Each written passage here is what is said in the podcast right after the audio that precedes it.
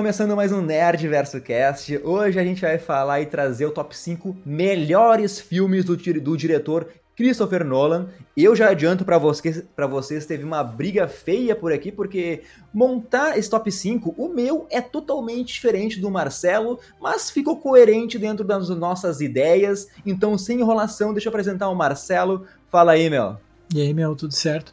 Cara, é, na real, sim, sobre os filmes dele é muito difícil fazer um top 5, mas uh, eu só o meu que eu realmente sim penso muito é era o meu primeiro lugar, né, que a gente vai falar depois ali no top 5. É aquele ali sim que é pô, meu um dos filmes favoritos da vida.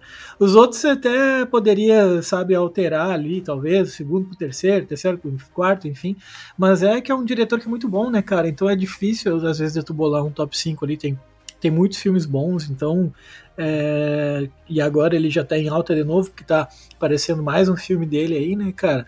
Espero, espero que seja melhor do que o último, que eu não gostei muito, mas eu tô botando fé nesse, nesse Oppenheimer aí, tô achando que vai dar bom, cara. Sim, sim, pô, sempre existe esse interesse, assim, quando se fala é um filme do Christopher Nolan, quando ele vai lançar, pô, o cara atrai os holofotes. Então, o último filme, o filme dele eu acho um pouco polêmico, né, que foi Tenet. Um filme, para mim, é mega confuso, eu não gosto quando o filme te obriga a pensar demais, a ter que ir atrás para pesquisar, para entender o que tá acontecendo. Então isso me desmotiva um pouco e para mim Tenet teve um pouco dessa confusão aí. Mas mesmo assim, velho, Nolan segue prestigiadíssimo aí e Oppenheimer chega dia 20 de julho, uma batalha particular com Barbie, né, que também estreia no mesmo dia, e já saiu polêmicas do Tom Cruise falando aí que porque Missão Impossível estreia uma semana antes, né? Só que os cinemas IMAX, as salas IMAX do, da América do Norte, todas foram reservadas para o Nolan por três semanas seguidas, velho. E isso vai tirar uma grande parte da bilheteria de Missão Impossível 7, que teve um orçamento gigante aí, é uns 290 milhões de dólares. Então, Missão Impossível 7 vai precisar fazer no mínimo uns 800 para ter lucro. E tirar a sala IMAX, pô, o deixou com certeza o Tom Cruise puto, tá ligado? Então, ó, Oppenheimer, ele tem um orçamento de 100 milhões. Se fizer uns 350 milhões, já é lucro. Então é um assunto que me interessa, assim, também falar do filme Oppenheimer, criação da bomba nuclear, né? Um elenco com Killian Murphy, Robert Downey Jr., Florence Pugh, Matt Damon, Emily Blunt, cara. Não tem como ser ruim esse filme, sabe? E ele vai ter exatas 3 horas e 9 segundos de duração, Marcelo. Dizem por aí que esses 9 segundos são essenciais, né, pro filme dar certo.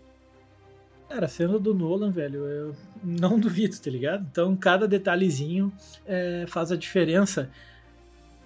Pra mim, eu acho que um exemplo aí é o próprio Tenet, velho. Pô, eu assisti aquele filme mais uma vez, não entendi nada, velho. Me senti um burro depois que eu terminei de assistir aquele negócio. Falei, cara, não é possível que só eu não tenha entendido esse troço. Depois que eu, fico, depois que eu vi que foi geral, e eu senti que foi um negócio muito forçadamente confuso, sabe? Então muita coisa ficou meio que em aberto ali. Aí as pessoas, não, tu não pode piscar naquela parte, senão tu vai perder um detalhe importante. Eu falei, ah, sai daí, cara, tá louco, velho? Você tá fazendo uma tese de doutorado ali, só queria sentar e assistir um filme tranquilamente, sabe? E eu acho que forçou um pouco a barra no filme. Os motivos do vilão também, eu achei meio escroto ali também, achei meio um negócio meio. Ah. Então, é um espetáculo visual, tem ali umas, umas ação massa, mas, cara, não salva. Achei muito confuso, assim. Sabe, sempre vai ter aquela galera que fala, nah, tu que não entendeu, tu que é burrão aí, não tá entendendo. Cara, sai fora, filme, filme não curti muito, não. Mas é isso que tu falou, não, não diminui o prestígio que o, que o diretor tem, tá ligado? Então, tô botando muita fé no filme do Oppenheimer, que é uma premissa legal por si só, mas só por ter ele dirigindo esse filme, então já, cara, tô, tô botando muita fé. Eu achei muito legal o fato do, do daquela imagem que ele mostrou do rolo de filme, né, cara? Pô, são 17 quilômetros de filme, né? E tem, porra, o negócio gigantesco, pesa 272 quilos, eu até fui confirmar agora aqui na internet. Mano, imagina, 272 quilos e 17 quilômetros de comprimento, uma monstruosidade o negócio. Então, a gente sabe que ele cara, ele pensa em todos os detalhes, ele pensa em cada segundo, então eu acredito que esse lance de 9 segundos faz diferença. Acredito demais mesmo, cara. E tô botando fé porque, pô, a premissa do filme para mim já, já é muito boa, então vamos lá.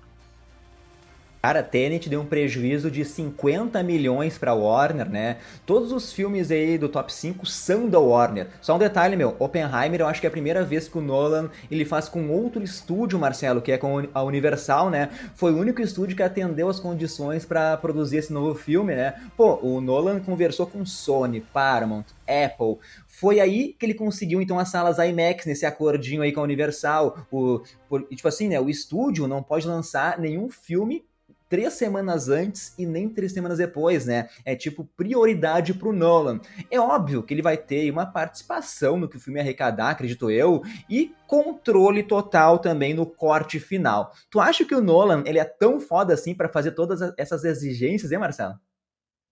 Cara, eu não sei se às vezes sobe um pouco pra cabeça, né, velho? Mas assim, que ele tem é, currículo para poder fazer algumas exigências, sim. Às vezes eu acho que fica muito naquele nível entre excentricidade, bagulho meio rockstar, ou só um cara que tá tomando extremo cuidado com a sua obra, com o seu trabalho, e quer que seja do jeito que ele pensou, que ele imaginou de fato. Só que é isso, para mim é uma linha muito tênue entre querer pagar ali de, de, tipo, o cara que tá preocupado com a obra, ou um cara que é arrogantão mesmo, um cara que tá querendo pagar de excêntrico para aparecer. Acho que essa segunda opção não cola muito para ele, por tudo que ele demonstra é, enquanto pessoa também, né, cara? Então, sei lá, quero mais acreditar que seja de fato um cara que tá preocupado com, com a obra dele, quer que seja do jeito dele. A gente sabe que ao longo é, da história do cinema aí Muitas vezes o, o, cara pensa uma obra e aí o estúdio vai lá e acaba meio que deformando tudo, acaba virando um verdadeiro é, Prometeu ali do Frankenstein, né, cara? Muda completamente então o que o cara pensou e eu acho que ele tem esse cuidado, talvez que ele já tenha até sofrido com isso na vida, então ele sabe bem como é que funciona esses estúdios aí. Mas é isso, fica aquela na linha muito tênue, ele entre cuidar da sua obra ou ser arrogantão, né? Vamos então começar o nosso top 5 aqui. Só quero dar um spoiler para os nossos ouvintes do podcast. O Nerdverso vai lançar aí logo mais o clube de assinatura para vocês também ajudarem a manter esse alto nível que nós temos por aqui. Mas aquele spoiler gostoso é que vai ter aí grupo de Whats com os integrantes, vai ter sorteio mensal de produtos geeks e também a possibilidade dos membros participarem aqui do podcast. Então tem muitas vantagens. Se liguem no Instagram aí que logo logo vocês vão saber mais. Mas começando o nosso top 5 aqui, Marcelo, o quinto lugar é o filme O Grande Truque, tá? Uh, é o Cara, eu adoro assim filmes de mágica para começar. Então, na real, eu também curtia lá o Mr. M lá do Fantástico, sabe, Marcelo? Lá nas antigas mostrava os truques por trás. Não sei se tu via esse aí. Assistia demais, velho. Um clássico, adorável. Era tri pequenininho, assim, e quando passava aquilo na TV eu ficava hipnotizado, mano. Né? Mas enfim, voltando aqui pro nosso filme de mágica, tem um elenco de peso, temos Hugh Jackman, Christian Bale e Michael Caine. Pô, o Jackman e o Bale aí são parceiros, são assistentes mágicos no filme, né, que o, eles são assistentes do Michael Caine. Só que acontece uma tragédia durante a apresentação, onde a esposa do Wolverine morre e isso causa uma briga entre os dois mágicos, eles começam a traçar caminhos diferentes, é uma rivalidade que vai crescendo, né? Com um tentando sabotar o outro, fazendo cada vez assim truques mais elaborados, né? Então tem essa disputa que não é um tanto sadia aí. O Jackman, ele fica obcecado para descobrir como que o Christian Bale, faz lá um tal de um truque do desaparecimento, que daí vai entrar o personagem também do David Bowie, né, meu, que é o Nicholas Tesla lá, que ajuda o nosso Wolverine a criar uma máquina de duplicar objetos e pessoas. Daí ele começou a roubar, né, Marcelo? Mas no final, o grande plot twist do filme, o segredo do Christian Bale, né, que, que para fazer esse truque é que o desaparecimento ele fazia porque tinha um irmão gêmeo, velho. Esse plot twist me pegou, assim, eu achei muito genial, Marcelo. É, cara, eu acho que desse filme, em termos visuais, eu acho que ele é o menos. É, como é que eu posso botar a palavra assim, cara? Ele é o menor em termos de espetáculo visual. Porque eu acho que ele nunca se colocou ali como um filme para ser tipo uma explosão de bilheterias, um show visual e tudo mais. Mas, cara, eu adoro esse filme porque Pô, o roteiro dele é muito bem construído, velho. E esse plot twist no final também, eu fiquei. Pô, ele me pegou de surpresa, velho. Então eu sempre fico feliz, assim, quando tem um plot twist. Plot twist que me pega bem de surpresa, mas acima de tudo, ele faz sentido. Quando às vezes é aquele bagulho meio forçadão, só pra ter o plot twist ali, tu já fica meio tipo, ah, sai fora, não, não tá querendo forçar a barra demais. Eu achei um bagulho plausível, entende? E sem falar, cara, a caracterização dos personagens ali tá muito massa. É uma ali que também tem, eu acho que merece também ser louvada. Acho que foi a Scarlett Johansson também, né, cara? A atuação dela é muito boa. Tu nunca sabe de quem ela tá do lado, afinal, né? Tu nunca sabe se ela tá do lado do, do, do, Christian Bale, tu nunca sabe se ela tá do lado do Hugh Jackman. Então, bah, uma baita atriz. E é, é um filme que ele é todo feito assim, tava vendo, tava lendo sobre ele, sobre tudo com luz natural, tudo em locações, é, não tem muita coisa em estúdio de fato, é, não tem, meu Deus, muitos CGs, mas tu vê todo o cuidado, todo o carinho que tu vai ter com, porra, em reconstruir a Londres do século XIX, né? Tu vê todas aquelas caracterizações dos personagens e tal, trazendo todo aquele clima é, típico do século XIX, né, cara, da Belle Époque e tudo mais. Eu acho que o filme consegue construir isso muito bem. Então, pô, é, tá, esse aí para mim com certeza merece estar no top 5. Sim, meu, pô, o filme eu entendo que ele trata assim que é obsessão, tá ligado? É dois personagens que estão ali consumidos por essa rivalidade, do que eles podem fazer em nome de ap apresentar o melhor truque de mágica, e talvez esse seja o filme top 5 que quase não tem CGI, Marcelo, é mais efeito prático, como tu falou, né? Os cenários, lembro ali, tipo, uma era mais da era vitoriana, não sei se eu tô falando errado também, mas uma curiosidade do filme é que se tu pegar as iniciais dos personagens, eles formam a palavra Abra, né? Que é tipo é o Alfred Borden e o Robert Enger, que Abra é uma referência à palavra do, ao termo abracadabra, que é, todo mundo que viu um show de mágica sabe disso. E o Grande Truque teve, acho que talvez o menor orçamento dos filmes que a gente vai falar hoje, que é 40 milhões de dólares, e ele arrecadou no final seus 109 milhões. Tipo, não deu lucro, mas não deu prejuízo também. Se pagou, talvez deu alguns milhõezinhos ali. E o filme, para quem quiser assistir aí, tá na HBO Max. Não sei se quer falar, Marcelo, senão já pode partir para nosso top 4 aí. Não, não, só, só mesmo reiterando aí, pra quem não viu, cara, veja, vale a pena. Às vezes o cara olha a premissa do filme e fala, ah, duelo D2 mágico ali, por uma questão pessoal, não sei, meio bobo. Não, mano, vale a pena. Não só pelo plotzão no final, mas a, a, os diálogos são muito bem construídos e, e sim, é da era vitoriana ali. É tudo muito bem retratado, há um carinho enorme por trás na hora de fazer isso aí. Né, o Nolan fez o roteiro junto com o irmão, né, naquela época que tinha aquela parceria junto com ele ali. Então, bah, cara, ficou um negócio de primeira linha, merece demais ser visto. Mas Vamos então, top 4. Eu sei que o Marcelo ama esse filme. Temos um filme de guerra aqui que é Dunkirk, Marcelo. Comenta aí, comenta que vou deixar para ti começar. Cara, esse é um dos meus filmes favoritos do Nolan, né? É, para mim, eu, ele tá assim no meu top 2 filmes do Nolan, porque. ah, enfim, velho, pô, não só por fato de ser professor de história, parece que o cara, o cara é viciado em guerra, tá ligado? Não é isso, mas eu acho que a construção desse filme é legal, porque ela tem uma construção muito mais psicológica que é o que eu vejo que os filmes de guerra ultimamente têm feito, né? Eles não têm focado muito mais nas batalhas grandiosas e tudo, e tudo mais, ele tem mais uma construção da psicologia, da, da questão de, tipo, como é que é afetado mentalmente os caras na guerra e tudo mais. Então o Dunkirk, cara, ele é, é um espetáculo visual, é, às vezes tem momentos de silêncio ali e a tensão forte ao longo do filme inteiro. Então, se tu vai no cinema esperando um filme, cara, com tiroteio para tudo que é lado, não. Ele tá ali para retratar uma batalha real da Segunda Guerra Mundial, logo no início dela, onde tu tem basicamente os britânicos é, indo na França para tentar ajudar eles contra os alemães. Só que, cara, como os alemães eles chegam chutando a porta com os dois pés e a França não tem força para conseguir se manter contra a invasão nazista, Basicamente, então, os britânicos começam a querer voltar para casa cruzando o canal. Só que mesmo que o canal seja relativamente curto, velho, a marinha britânica não quer pará-la para pegar os caras. Então eles ficam literalmente parados em fila na praia. Só que toda hora fica passando aqueles, aqueles aviões alemão dando uns rasantes. Cara, eu, eu acho icônica aquelas cenas de tu ver o exército britânico é, estacionado nas praias e tu vê aqueles aviões passando atirando e tu meio que tá na, no sorteio ali, né? Pode pegar em ti, como não pode pegar, porque tu é literalmente ali o, o alvo mais fácil do mundo, né, velho? Então, tu tem batalhas aéreas que são muito legais.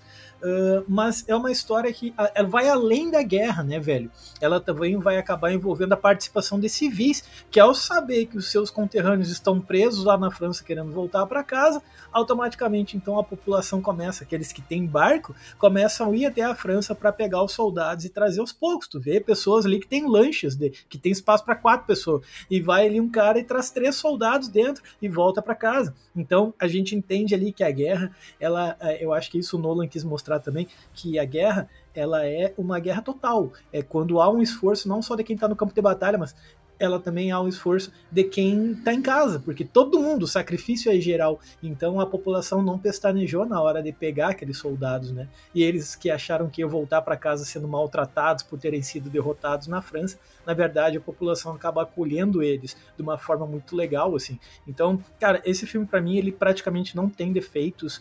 É, eu vi muita gente reclamando da falta da questão de diversidade dentro do exército britânico, tendo em vista que grande parte do exército britânico naquela época era composto por pessoas das suas colônias. Né? Então tinha muito indiano ali no meio e tudo mais. E tu não vê muito isso no filme, né? Então muita gente bateu com a, em cima dessa tecla. Só que o Nolan meio que, que não, não parece que não se importou muito com essa questão.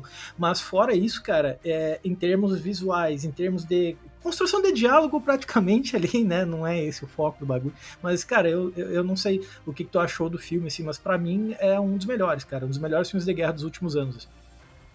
Cara, não, eu gosto demais porque se tu for ver a história, ela é dividida em três perspectivas, como tu falou, né? Terra, mar e ar, né? Cada um com personagens diferentes, mas todas interligadas e que acontecem ao mesmo tempo. Tipo, não é uma narrativa linear, mas essas linhas temporais que se entrelaçam com o tempo eu achei demais. Bom, Dunkirk, pô, tem várias cenas aqui que me marcaram, de, lembrando aqui, né? Pô, essa da praia, que tem milhares de soldados, né, aguardando o resgate enquanto tá rolando esse ataque aéreo dos alemães isso é foda demais.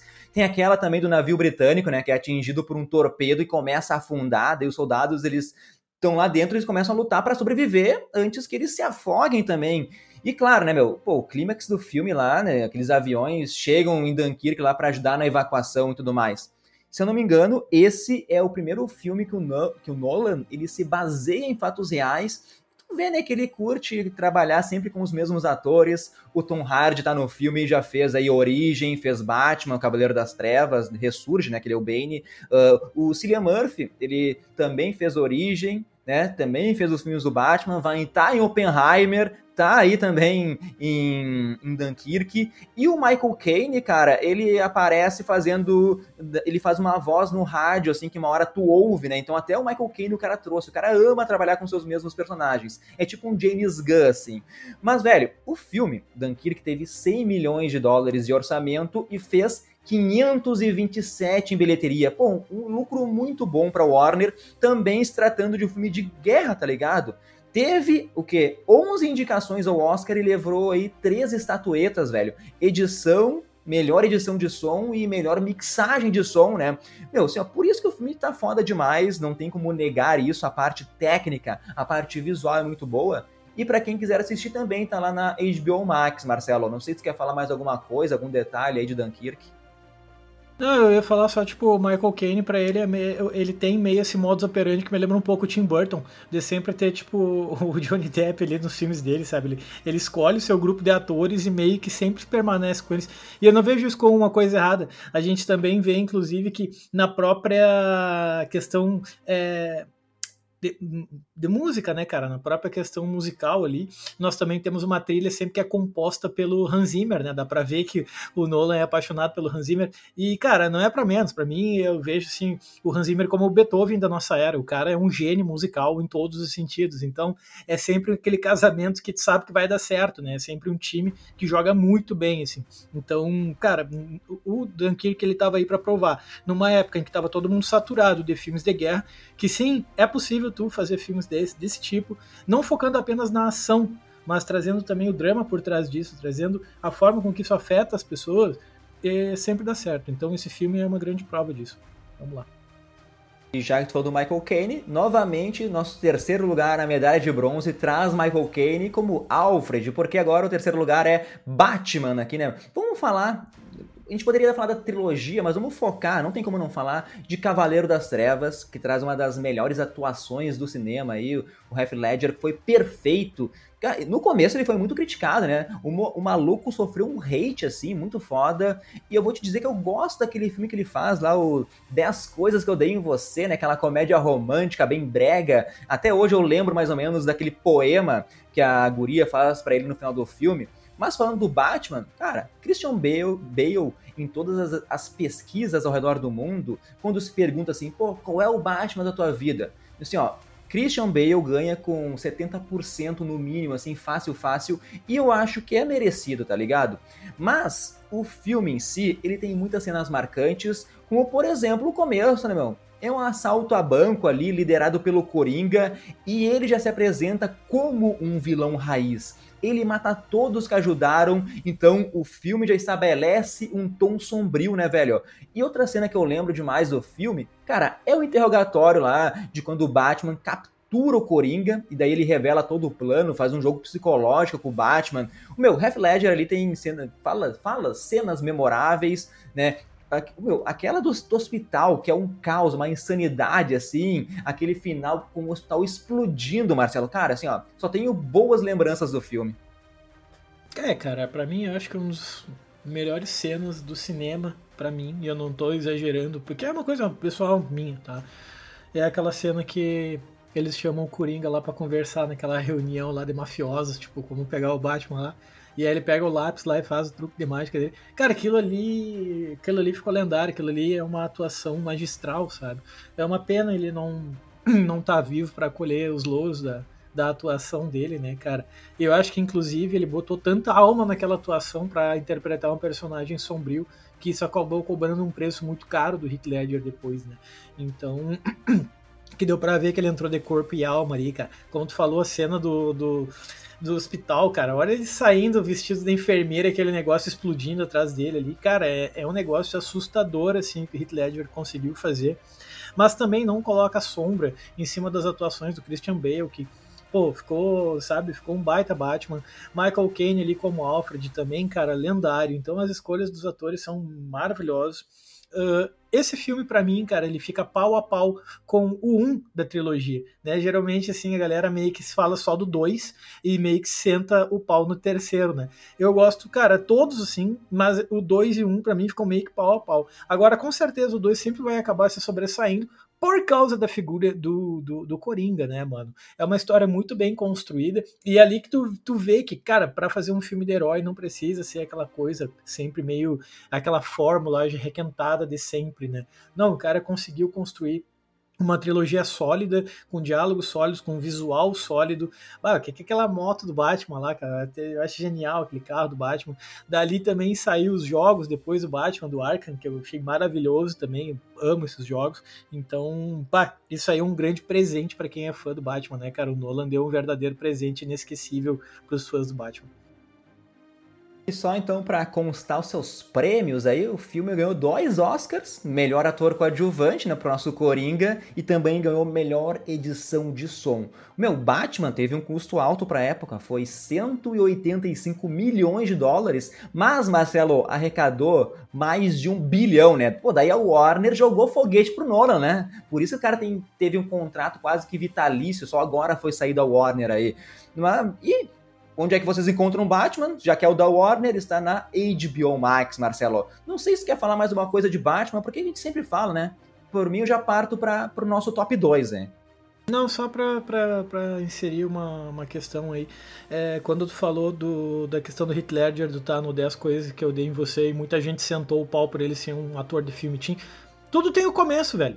Para mim, acho que o maior exemplo aqui é a questão do Robert Pattinson. O meu filme favorito do Batman é, é, o, é o do Robert Pattinson, cara. Talvez um monte de gente vá, depois vai querer me abater por isso, mas não tô nem aí. Mas, cara, o filme do Robert Pattinson, para mim, The Batman, ficou magistral. E quando ele foi escolhido, um monte de gente ficou falando, ah, porque ele é ator do, do, do, do, do Crepúsculo. E daí, Crepúsculo. velho, ele fez porque era o que tinha na época. Eu também faria. Eu olharia o roteiro e falaria, nossa, mas que merda, hein? Mas é o que tem, velho. Vou fazer atuou da forma lá que melhor pôde, depois ele foi crescendo. Olha o que, que os outros filmes que esse cara fez. A galera só quer lembrar do Crepúsculo, mas não fala do Água para Elefante, não fala do Farol, não fala do próprio Tenet, que a atuação dele ali tá, porra, monstra demais, né, cara? Então, é, não é porque o cara lá no passado trabalhou em filmes teens que necessariamente ele não vai conseguir também trabalhar a altura num filme como o Batman, né? Eu acho que o Heath Ledger e o, e o Robert Pattinson meio que se identificam demais nessa questão. Verdade, meu. Eu acho o Robert Pattinson um ótimo ator. E o cara fez Crepúsculo lá, o cara encheu o bolso de grana aí. E agora pode tocar a vida e escolher os projetos que ele quiser, tá ligado? Mas nosso segundo lugar, nossa medalha de prata, é para o filme A Origem, filmaço com Leonardo DiCaprio no papel principal. Ele é o Don Cobb, né, um especialista em extração de informações do subconsciente das pessoas através de sonhos compartilhados. O meu, olha só que foda a premissa do roteiro. Então, eles no filme, eles chamam isso de inserção. Cara, Origem para mim seria meu primeiro lugar, mas na, na, quando a gente for fez o comparativo aí acabou caindo para segundo e eu não tenho problema nenhum, porque o nosso primeiro lugar é um filmaço também. Mas, voltando aqui para o roteiro de A Origem, nós temos o Kobe, ele faz uma hora um contrato, né, para fazer uma, tafa, uma tarefa meio que incomum. Ao invés de extrair informações, ele tem que implantar a ideia na mente de um herdeiro corporativo aí, que quem faz daí é o Cillian Murphy, né? A ideia é que eles querem implantar que ele tem que dividir a empresa depois da morte do pai. Cara, isso é muito difícil, isso é muito arriscado, mas o nosso Kobe ali, ele aceita isso porque ele tá desesperado para poder rever seus filhos. Ele é tipo um ladrão, tá ligado? Então ele é um fugitivo procurado. Então, o Saito, que é o cara lá que contrata o Leonardo DiCaprio, ele garante assim, ó, cara, faz essa missão que tu vai poder voltar e ver os teus filhos novamente. Então, eu na pele do Leonardo DiCaprio, com certeza eu aceitaria, não tenho nada a perder, né? E o Kobe, velho, ele monta ali uma equipe muito, muito louca. A gente tem então eles entrando em sonhos, dentro de sonhos, dentro de sonhos, meu. Vai criando várias camadas de realidade. O único problema é que a gente vai descobrir depois no filme que o Leonardo DiCaprio, ele nunca contou para ninguém que ele também é atormentado pelas memórias e projeções da mulher dele que já faleceu, né, cara? Então o filme, velho, ele busca, assim, talvez a redenção desse personagem. Eu acho que é uma narrativa complexa, complexa para alguns, vai brincar com percepção de realidade, mas velho, o filme para mim é, é, genial, ele mergulha nos sonhos, mergulha no imaginário, assim, Marcelo, né? A, a gente vê lugares onde lei, as leis da física elas podem ser alteradas, então eu me apaixonei principalmente pela estética, Marcelo. É, eu também, cara.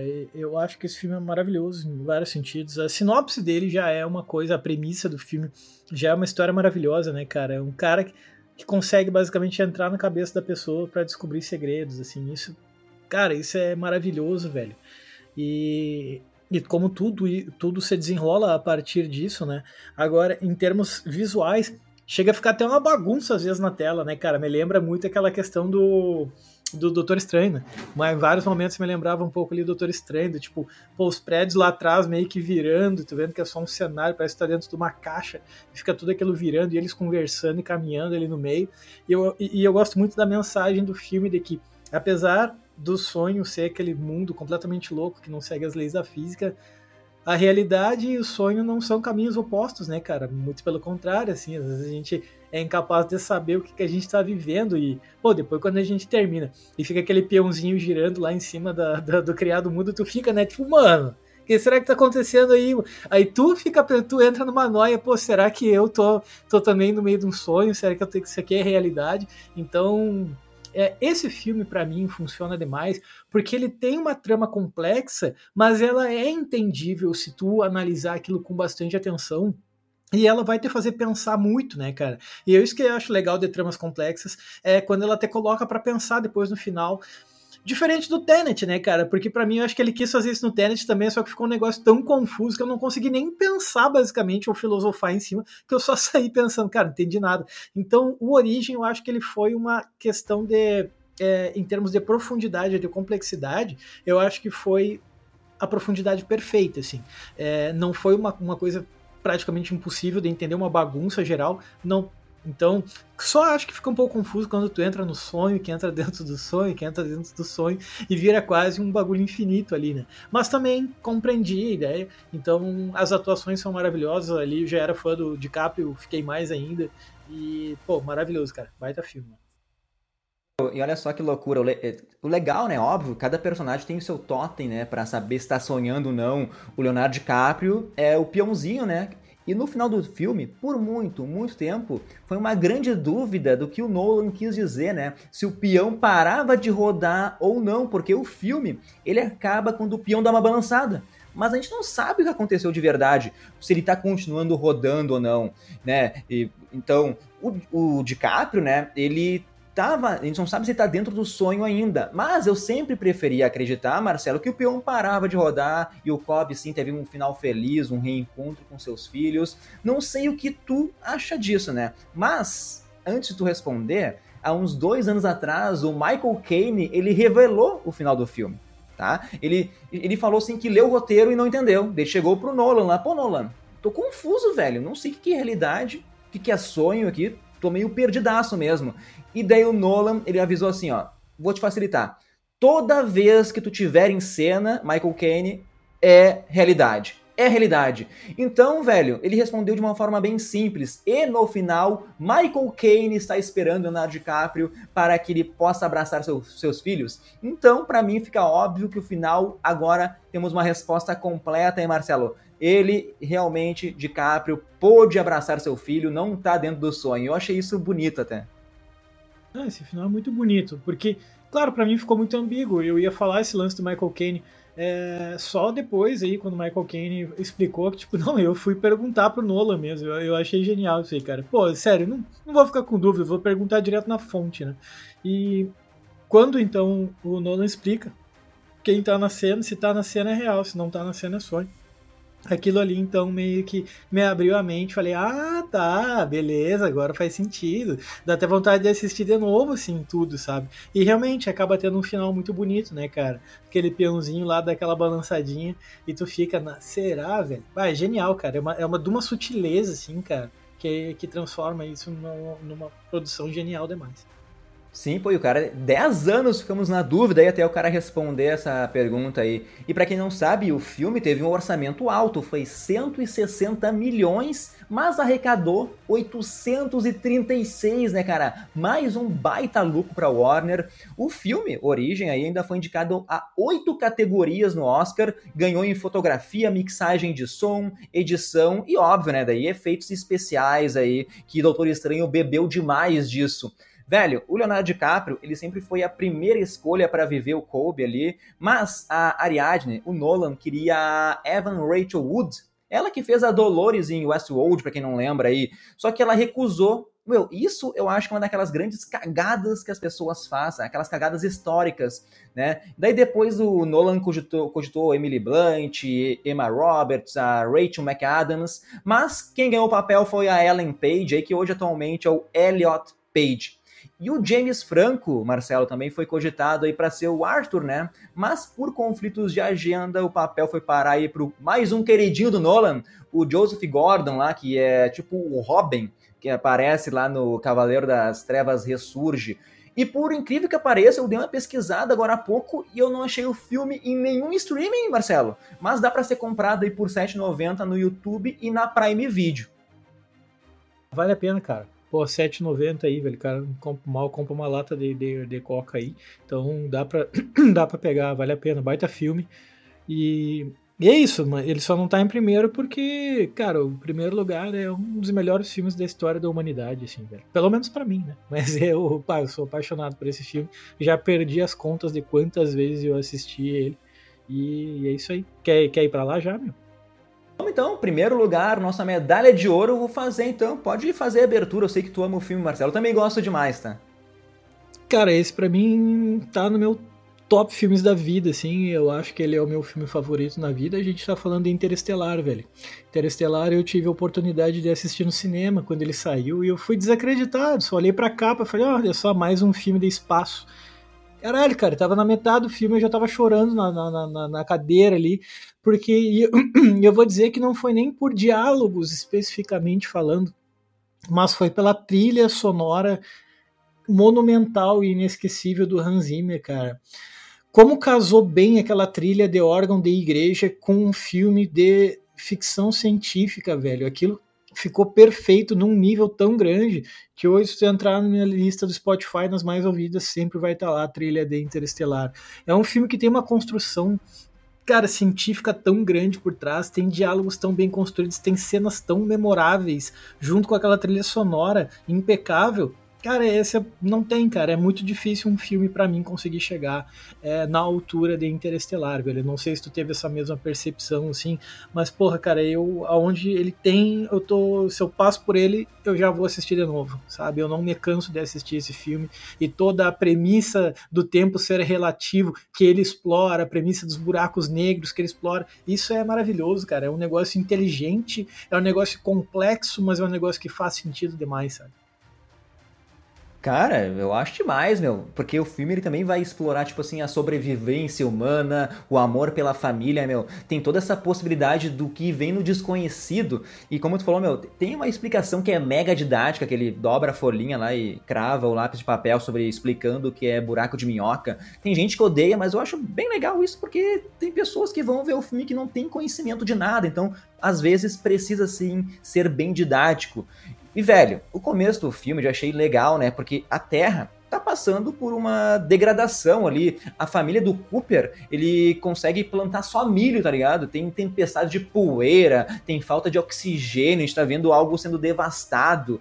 Daí depois tem aquela equipe de astronautas que vai entrar nessa missão, como eu disse, é tipo rumo ao desconhecido, para ver se vão encontrar um planeta assim com condições mínimas de abrigar a espécie humana. Então o filme já começa com um baita dilema, né, velho? O Cooper, ele tem que partir nessa missão para salvar a humanidade, mas ele, ele se pergunta, para fazer isso, ele vai ter que deixar a família dele na Terra, tá ligado? E é o que ele faz e o tempo, isso que tu falou do tempo ser relativo, meu, o Nolan, ele trabalhou muito, mas muito bem. É muito louco a hora que a gente descobre, por exemplo, que para mim foi um outro plot twist dele. Tem aquele fantasma que manda mensagem lá pro Murphy, né? Na verdade, pra Murphy, desculpa. Na verdade, é o próprio pai que veio do futuro e caiu, tipo, no hipercubo, no espaço tridimensional, né, velho? Através de uma, uma, uma anomalia gravitacional, assim. Cara, é, é, louco demais, é complexo o filme. Mas daí o Cooper, ele envia a mensagem pra filha ali em código binário. Deixa entrar matemática, outra, outra coisa que eu gosto mais e esses códigos, na verdade, é um, são coordenadas de GPS, mais ou menos, que vai levar esse Cooper do passado e a sua filha a encontrar aquela base da NASA lá, onde estão acontecendo os experimentos, né, para salvar a humanidade. Cara, é complicado, mas é demais, Marcelo. Ah, sim, é, tem que ter a mente aberta na hora de assistir Interestelar, velho. Eu lembro que quando eu tava no cinema, a hora que ele entrou no buraco negro e que ele se vê atrás dos livros da filha, eu reparei que teve uma galerinha que levantou e saiu. É que daí, cara, se tu vai assistir um filme de ficção científica, tu sabe que vai trabalhar com a relatividade do tempo e buracos negros, tá, tá esperando o que exatamente, sabe, cara? Porra, então daí uma galera levantou, ah, não, não faz muito sentido, pegou e saiu. É, não é, é, é eu acho que é só, não é que não faz sentido, isso é muito complexo, velho. Isso é muito complexo, mas assista de novo para quem ficou meio achando muito confuso. Cara, ele tem essa premissa muito louca por trás, mas ainda além da questão da ficção científica, o que é muito bonito para mim é essa relação entre pai e filha, cara. A relação entre o Cooper e a Murphy ali. Cara, o que, que é aquela cena final, a hora que ele volta na, com a mesma aparência e ela tá super velhinha numa cama, já viveu a vida inteira, tá lá rodeada dos netos, bisnetos. Caralho, chega até me arrepiar só de pensar, velho. Ele voltando e reencontra a filha, ela só olha para ele e fala: pô, tu voltou. Então, tipo, aquilo ali, cara, é de uma beleza, velho que são poucos filmes que conseguem trazer isso. Então ele mistura um negócio ali, tipo, é, é claro, dela já está vivendo naquele mundo novo que eles encontraram, né? Conseguiram sair da Terra graças à viagem do Cooper, que acabou encontrando um lugar habitável para eles, né? E assim ela pôde viver então até o final da vida dela. Ah, o cara, genial demais, sério, esse é um dos melhores filmes já feitos na história, assim. Sim, meu, se o Cooper não tivesse ido nessa missão, a filha dele talvez morreria bem jovem, né, meu? Teria ficado nesse planeta inabitável. Então a mensagem é muito bonita, tipo um sacrifício que ele tá fazendo, tá ligado? E muitas vezes também, ao longo do filme, falam assim sobre eles, aquelas entidades que ninguém sabe quem são, mas que ajudam os seres humanos. Cara, eu, uma hora eu fui até manipulado a acreditar que esses eles era esse tal fantasma que mandou a mensagem lá entre os livros, lá pra Murphy. Mas também eh, deixaram aquele buraco de pinhoca, os eles deixaram um buraco de minhoca perto, lá acho que é de Saturno, né, para pegar esse atalho, para chegar na outra galáxia. Mas no final, esse eles, essas entidades que eles falam, na verdade são os homens do futuro que estão dando dicas para ajudar o pessoal do passado. Então, é muito louco. O filme, ele teve um orçamento aí de 165 milhões de dólares, Marcelo, arrecadou 700 milhões. Olha só, por isso que a Warner ama o Nolan, tá ligado? Concorreu a cinco Oscars, ganhou aí só de melhor efeito visual. Eu acho que merecia muito mais. Tu consegue assistir uh, Interestelar tanto na HBO Max como na Prime Video. E uma outra cena que eu gosto também, Marcelo, é quando eles vão naquele planeta que é só água, sabe? Que daí o tempo é mega relativo e eles ficam um tempinho no planeta e quando eles voltam para a nave que está no espaço, tinha um astronauta que ficou lá e aquele astronauta demorou, sei lá, 30, 40 anos esperando eles lá nessa meia hora que eles ficaram naquele planeta d'água. Isso eu achei foda demais. É, e aquele planeta é muito doido porque tem aquela onda que vem lá, que ela é tão gigantesca que eles acham que são montanhas, e na verdade é uma onda que está se aproximando, e a trilha sonora ali naquele momento, né, a cada clique que dá é um ano que passa na Terra, né, então toda a cena, eles descem no planeta já começa a música a tocar atrás com um clique, e cada cliquezinho, então, se eu não me engano é um ano, não sei se é isso, mas o clique ele tá, não é um clique à toa da música, né, na verdade é a passagem do tempo na Terra, assim, então aí a gente fica fica, cara, dá um nó no cérebro. Tu fica, mano, é verdade, o tempo é um negócio muito relativo, né? Então esse, essa curva que a gente vai fazer aqui agora, próxima do buraco negro, vai nos custar, tipo, 20 anos, assim, sabe? Então é um pai que tá fazendo um sacrifício pela filha, mesmo que ela não entenda, né, cara? É sempre muito emocionante ver aquelas cenas em que ela tá lá meio que desabafando com ele na tela, até que ela meio que, que sabe, tipo, às vezes ela perde, fica pistola lá, fala, ah, tu me abandonou, tu prometeu que eu ia voltar, não sei o quê. Então, acabam encontrando até o Mark Wahlberg, né, cara? Pô, a pior pessoa do mundo para viajar é ele, né, velho? Pelo amor de Deus, louco, você perde em todos os filmes que ele vai, ele você perde. A gente tem aí também aquele de Marte, a gente tem aquele perdido em Marte lá, não lembro como é que é o nome, acho que é o Pô, como é que é, velho? Esqueci completamente que ele tá perdido lá em Marte, que a nave vai embora e esquece ele lá no O Matt Damon é um... lá? É perdido em Marte. É, é, é, isso, é perdido em Marte, né? É o mesmo ator, eu, eu ah, acho cara, que é, eu tô viajando. Eu acho que é, eu acho que é o mesmo ator. Mas, uh, cara, genial, velho. Então, assim, essas cenas também, daí o cara tentando. Ah, o cara acorda ali chorando, né? Desesperado, tipo, ficou ali perdido, vai saber se um dia alguém vai encontrar ele, né? Então, também é um ponto alto do filme. Mas para mim, eu acho que é esse o que me chama muita atenção, não só a trilha sonora monumental, como eu já falei 12 vezes, mas é a questão de ter aquela linha entre a ficção científica, mas de não perder o sentimento humano, né? De um pai que tá fazendo sacrifício pela filha, a filha que às vezes não entende o sacrifício que o pai tá fazendo, assim como acontece muito, né, cara? É, resguardando as devidas proporções, obviamente, mas ainda assim é, é uma coisa que é muito tangível, é uma coisa que a gente pode entender com facilidade, né? Então, bah, é perfeito, cara. Esse filme eu tirei o chapéu pro Nolan e pro Hans Zimmer, como sempre, assim.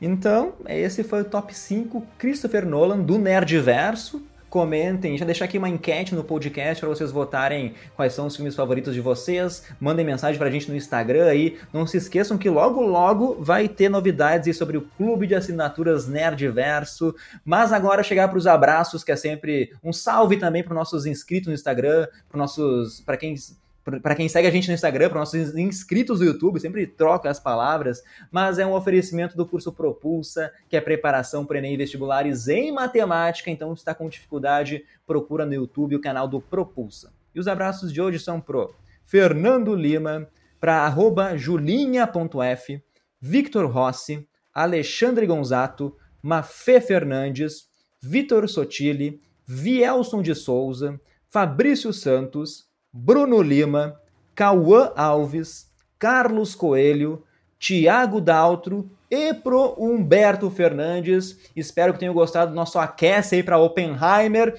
Deixar aí o Marcelo então fazer as últimas palavras para acabar o podcast. Fala aí, Marcelo. Não, isso aí já é uma homenagem merecida, né, cara? Falar dos filmes do cara, o cara é um monstro do cinema e elevou o nível é, da arte cinematográfica, então merece todos os elogios. Uh, mesmo que para mim tenha dado uma derrapada ali no Tenet, e eu sei que tem gente que não a gente concorda. Perdoa, a gente perdoa, né? A gente perdoa, exatamente. Então, é, pá, o cara é foda, velho. Então a gente tá aí mais para fazer uma homenagem aos filmes dele.